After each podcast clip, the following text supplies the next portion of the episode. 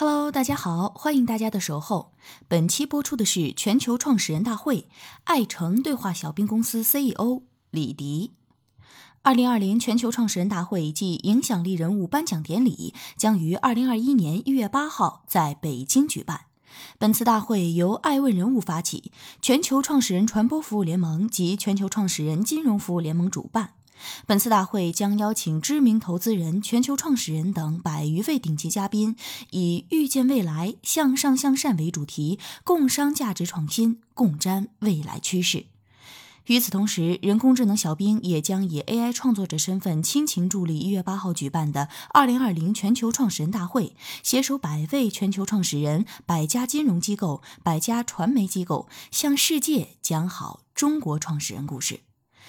最令人期待的是，本次全球创始人大会发起人爱问 iAsk 创始人艾诚将同人工智能少女小冰联袂现场，带给大家更多的惊喜。你或许知道小冰的名字，但你不知道的是，小冰早在数年前即以歌手身份出道，曾先后为 Burberry 新系列创作演唱推广单曲，为世界人工智能大会创作演唱主题曲。实际上，从2014年诞生以来，这位活泼可爱的 AI 少女已历经八个版本的迭代。从最初的对话式人工智能，发展到出版诗集、办个展、出专辑的高情商少女，多才多艺的小冰一次次带给大众惊喜。2013年，李迪加入微软，同年创立微软人工智能情感计算框架，并于2014年推出小冰。微软全球首个以中国为总部的人工智能产品线之后，在二零一七年，爱问 iAsk 创始人艾诚和李迪就有了以“未来的人工智能会不会抢了媒体人的饭碗”为辩题的访谈。那时的李迪认为：“我希望机器赢不了人，因为某种程度上来说，我们在创造一个人工智能的未来。但是在创造这个未来的时候，我们更应该去想清楚，我们究竟为什么来创造它。”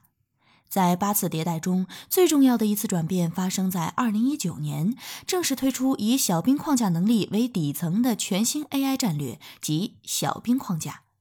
不纠结限制在一个产品的具体形态，而让小兵成为一个生态环境的核心，是小兵框架发展的底层逻辑。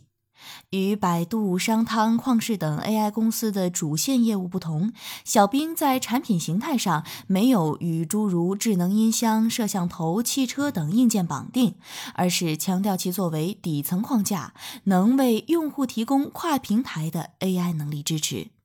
由于不受硬件形态的限制，小冰也得以实现跨平台的能力展现。在今日头条、网易云音乐、QQ 群以及华为、OPPO、vivo、小米等软硬件终端内，小冰都以各种形象出现在其应用生态中，与用户互动。小冰不做垂直领域，反而获得了更大的成长空间。李迪做了一个比喻：垂直就像冰山上露出来的一个角，小冰就是先做水下面的部分。因为做的垂直比较苦，不制定规则，只是提供技术，缺乏一个重要的基础，就是交互。李迪的自信来自于小冰背后强大的数据训练。数据量有多大？李迪表示，小冰每天接触的人比一个人一生接触的人还要多。目前，小冰交互总量约占世界人工智能交互总量的百分之六十。在全球多个国家，小冰单一品牌已覆盖六点六亿在线用户、四点五亿台第三方智能设备和九亿内容观众。